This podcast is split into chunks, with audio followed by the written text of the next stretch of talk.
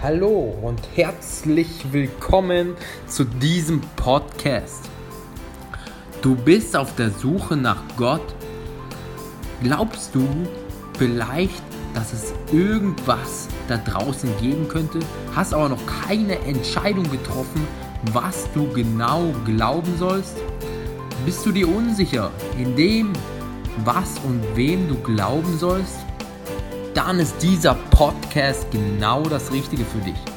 In diesem Podcast wirst du nämlich Menschen kennenlernen, die ihre persönlichen Erfahrungen im Glauben teilen, erfahren, wie Jesus in ihrem Leben präsent geworden ist und wie sich ihr Leben durch den Glauben verändert hat. Du bekommst außerdem praktische Werkzeuge, wie du deinen Glauben prüfen und vor allem vertiefen kannst.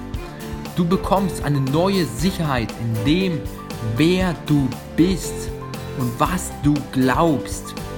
Du wirst sicher und überzeugt vor anderen reden können, wenn es um das Thema Glauben geht und Stellung beziehen können, was du glaubst. Du wirst dadurch neues Selbstvertrauen oder ein neues Bewusstsein bekommen über den, wer du bist. Ich will dir danken, lieber Hörer, dass du auf diesen Podcast gekommen bist. Ich bete jetzt für Aufmerksamkeit und Wachheit für jeden Hörer, für die Inhalte und Geschichten, die in diesem Podcast vorkommen. Danke außerdem, dass du die Leute berührst und dass sie deine Wahrheit erkennen dürfen in deinem Namen Jesus. Amen. Ja, hallo, ich darf euch willkommen heißen hier zur 18. Folge heute dieses Podcasts. Ich freue mich für jeden, der hier wieder eingeschaltet hat. Und ich finde, heute haben wir ein spannendes Thema, denn es ist eigentlich ganz spannend, dass auch in der Bibel immer wieder auch ein unschönes Thema von einem unschönen Thema, nämlich dem Zorn Gottes die Rede ist. Und da fragen viele und fragten mich viele Leute, ja, wie kann denn ein liebender Gott, der uns liebt, zornig sein? Wie ist das vereinbar?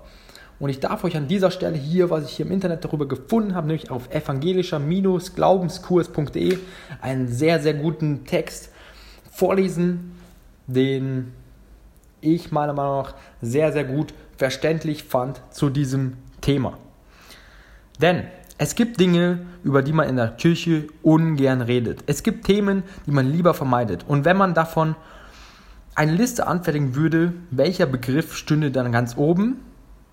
Ich bin ziemlich sicher, dass auf der Liste der unbeliebtesten Themen der Zorn Gottes den ersten Platz belegen würde. Kein Wunder, wird man sagen, Wer denkt schon gern an so etwas Unerfreuliches? Niemand. Denn spricht ein Pfarrer vom Zorn Gottes, so sehen die Menschen einen überdimensionalen, drohenden Zeigefinger vor sich. Sie spüren ihr schlechtes Gewissen, sie erinnern sich an ihre Versäumnisse und Fehler. Und sie ärgern sich über den Pfarrer, der ihnen anscheinend Angst machen will und dafür sorgt, dass sie sich schlecht fühlen. Das freilich wollen Pfarrer am wenigsten und darum vermeiden sie meisten vom Zorn Gottes zu reden. Sie wollen zwar die Menschen zur Buße bewegen, sie sollen umkehren von falschen Wegen, aber die Menschen sollen sich sollen das nicht aus Furcht tun, sondern aus besserer Einsicht. Darum reden viele meiner Kollegen am liebsten gar nicht von Zorn, sondern nur von Gottes Liebe und seiner großen Freundlichkeit. Sie zeichnen kein bedrohliches, sondern ein einladendes Bild von Gott, damit es dem Menschen leichter fällt, sich auf diesen Gott einzulassen. Sie schweigen vom Zorn Gottes, damit nur niemand an seiner Liebe zweifelt. Denn das scheint ja ganz klar. Wenn Gott zornig ist, dann liebt er uns nicht. Und wenn er uns liebt, dann kann er nicht zornig sein auf uns, oder? Doch möchte ich an diesem Punkt Zweifel anmelden.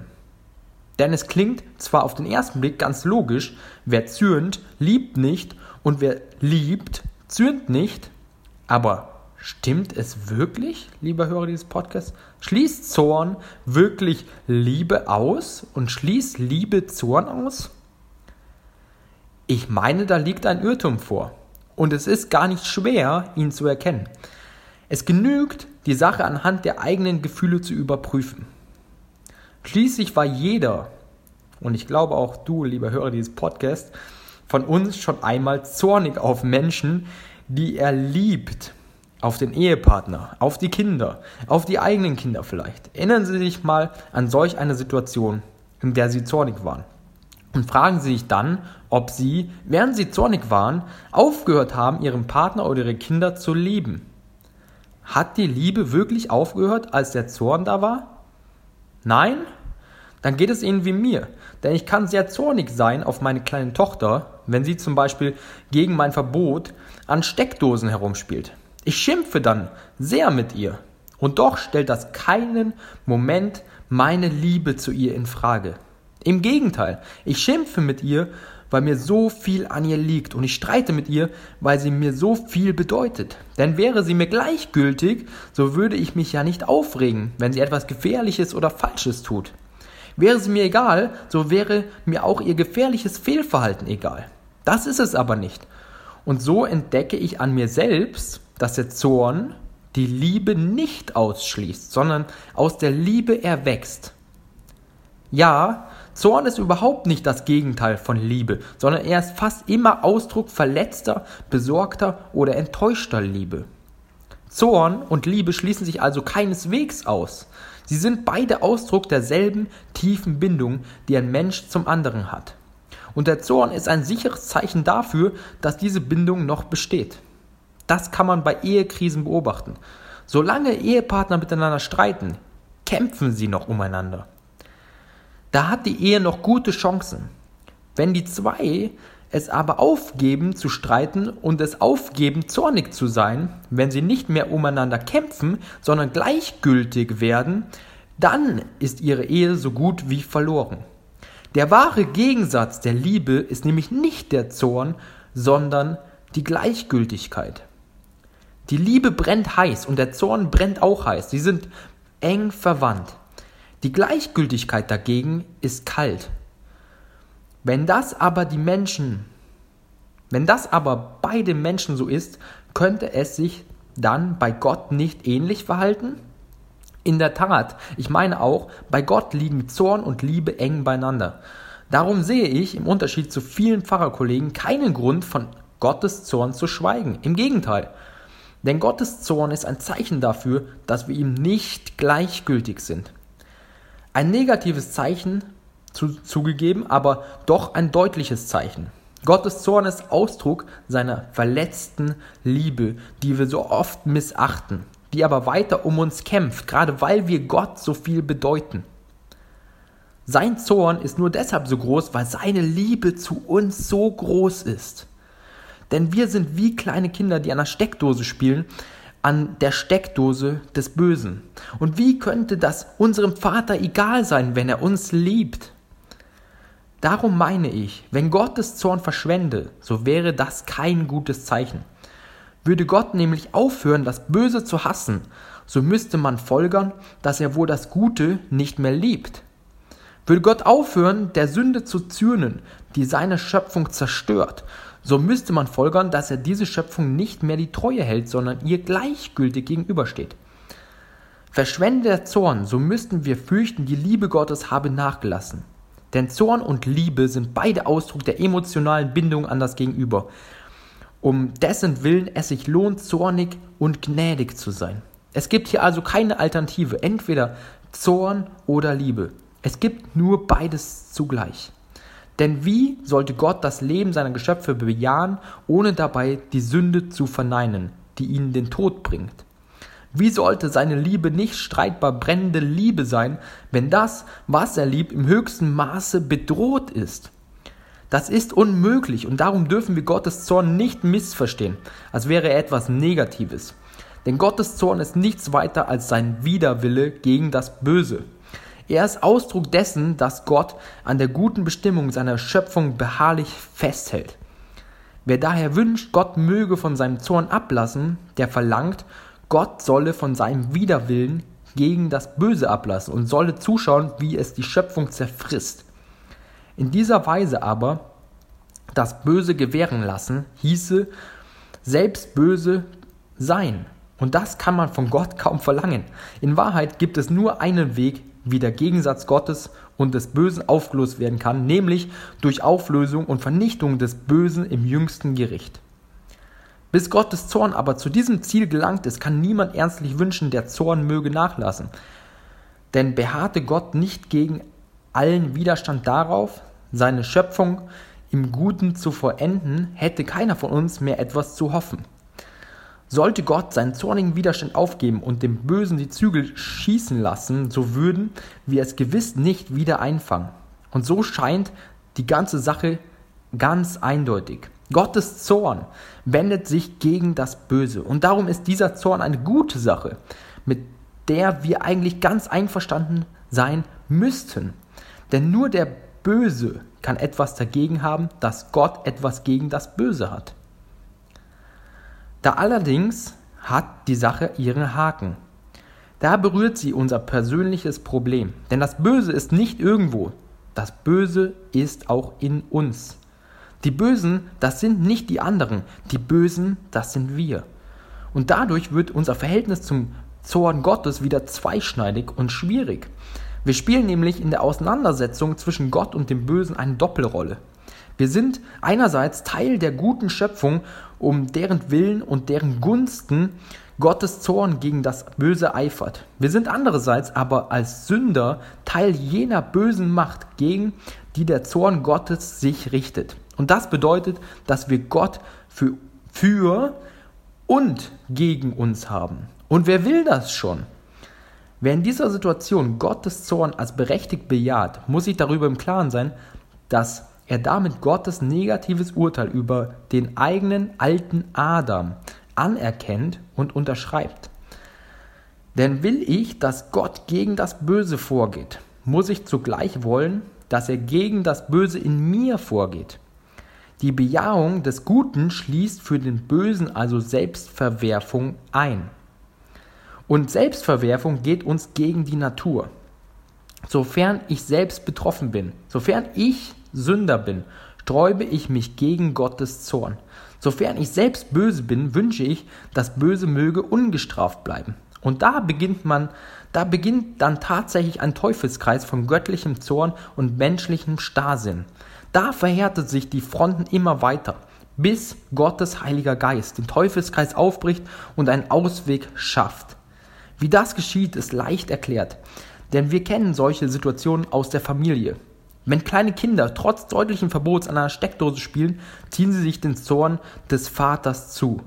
Und oft genug reagieren Kinder dann mit Trotz. Sie verstehen nicht die Gefahr, die ihnen droht, und sie fühlen sich durch den Zorn des Vaters ungerecht behandelt, weil er ihnen scheinbar grundlos ein schönes Spielzeug vorenthält.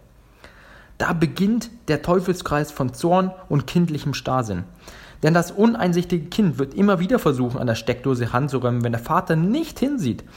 Wie aber wird der Teufelskreis durchbrochen? Das Kind gibt seinen Trotz auf, sobald es begreift, dass der Zorn des Vaters Ausdruck seiner Liebe und seiner Besorgnis ist. Wenn es einsieht, dass die Steckdose kein Spielzeug, sondern eine große Gefahr ist, versteht es auch, dass ihm nichts Schönes vorenthalten werden soll, sondern dass der Vater es vor Schaden bewahren will dann kann sich das Kind dem Verbot beugen und wird die Finger auch dann von der Steckdose lassen, wenn es unbeobachtet ist. Mehr als diese schlichte Einsicht des Kindes wird auch von uns Erwachsenen nicht verlangt, wenn uns die Heilige Schrift zur Buße aufruft. Auch wir stehen an dem Punkt, wo es zu begreifen gilt, dass Gott kein missgünstiger Vater ist, der uns etwas vorenthalten will. Was seine Gebote verbieten, verbietet er uns aus Liebe. Und wenn er zürnt, zürnt er aus Liebe. Denn es ist ihm eben nicht egal, wenn wir böse und gefährliche Wege gehen. Es ist ihm nicht egal, weil wir ihm nicht egal sind. Und darum sollten wir seine Meinungen, Mahnungen, Entschuldigung, seine Mahnungen auch nicht mit kindlichem Trotz begegnen. Geben wir unseren Starrsinn auf und beugen wir uns dem Zorn Gottes und lassen wir die Finger von der Steckdose des Bösen. Schließlich schließen wir lieber vom Ausmaß des göttlichen Zorns auf das Ausmaß seiner Liebe zu uns. So werden wir Gott verstehen. Denn wenn er das Böse in uns verdammt, dann doch nur, weil er Gutes in uns legen will. Und wenn er die Sünde hasst, dann doch nur, weil er die Sünder liebt. Macht es Sinn, weiter bockig zu sein, wenn man das weiß? Und wow, ich danke dir, lieber Podcast-Hörer, hier für deine Aufmerksamkeit. Und wow, danke für diesen Text von evangelischerglaubenskurs.de. Und ich fand das sehr, sehr treffend. Und danke, Jesus, dass für deine Liebe. Danke Gott für deine Liebe zu uns. Danke aber Gott, dass du auch zornig sein kannst. Und ich bete für ein ganz neues Verständnis auch für deinen Zorn, da du Sünde verachtest. Und danke Jesus, dass du als der Sohn Gottes aber für unsere Sünden stellvertretend am Kreuz gestorben bist. Und danke, dass jeder zu dir kommt der zu dir kommt und seine Sünden vor dir ja vergeben lassen möchte, da sagt die Bibel, zudem ist er treu und gerecht und vergibt jede Art der Ungerechtigkeit. Und ich danke dir da wirklich für die Vergebung unserer Schuld, wenn die, wir zu dir kommen und unsere Sünden, ja, ja, wenn wir Buße tun für unsere Sünden. Danke, Jesus, dass du da treu und gerecht bist. Und ich danke dir jetzt für jeden Podcast-Hörer, der das jetzt hier gehört hat. Und danke, Jesus, für dein Wort und danke, dass du auch zornig bist, wenn wir nicht, wenn wir nicht nach deinen Geboten handeln. Und danke, dass du uns aber so sehr liebst, dass du uns nur bewahren willst vor vor etwas Bösem, was uns nicht gut tut. Danke, Jesus, dass, danke Gott, dass du nur das Beste für uns willst. Und ich bete echt für Einsicht und für, für den Glauben, dass das die Wahrheit ist. Und ich danke dir für die Gebote, die du gibst.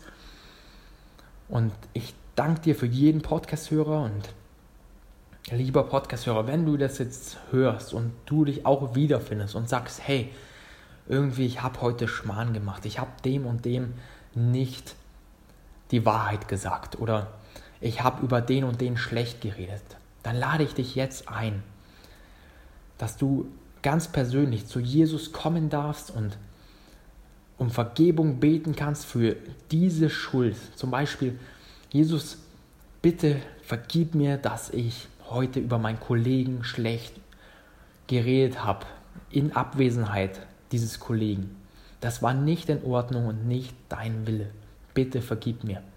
Und ab dem Zeitpunkt, wo ihr dann zu Jesus kommt und um Vergebung eurer Schuld gibt, ab dem Zeitpunkt ist er treu und gerecht und vergibt jede Art der Ungerechtigkeit. Und Jesus, da möchte ich dir für danken, dass wir ab da wieder ja, Zugang zum Vater haben, Jesus. Danke, Jesus, dafür. Und ja, ich will dir nochmal danken für deine Aufmerksamkeit und freue mich auf den, das nächste Podcast-Thema mit dir. Seid gesegnet. Euer Moderator André Mühlen.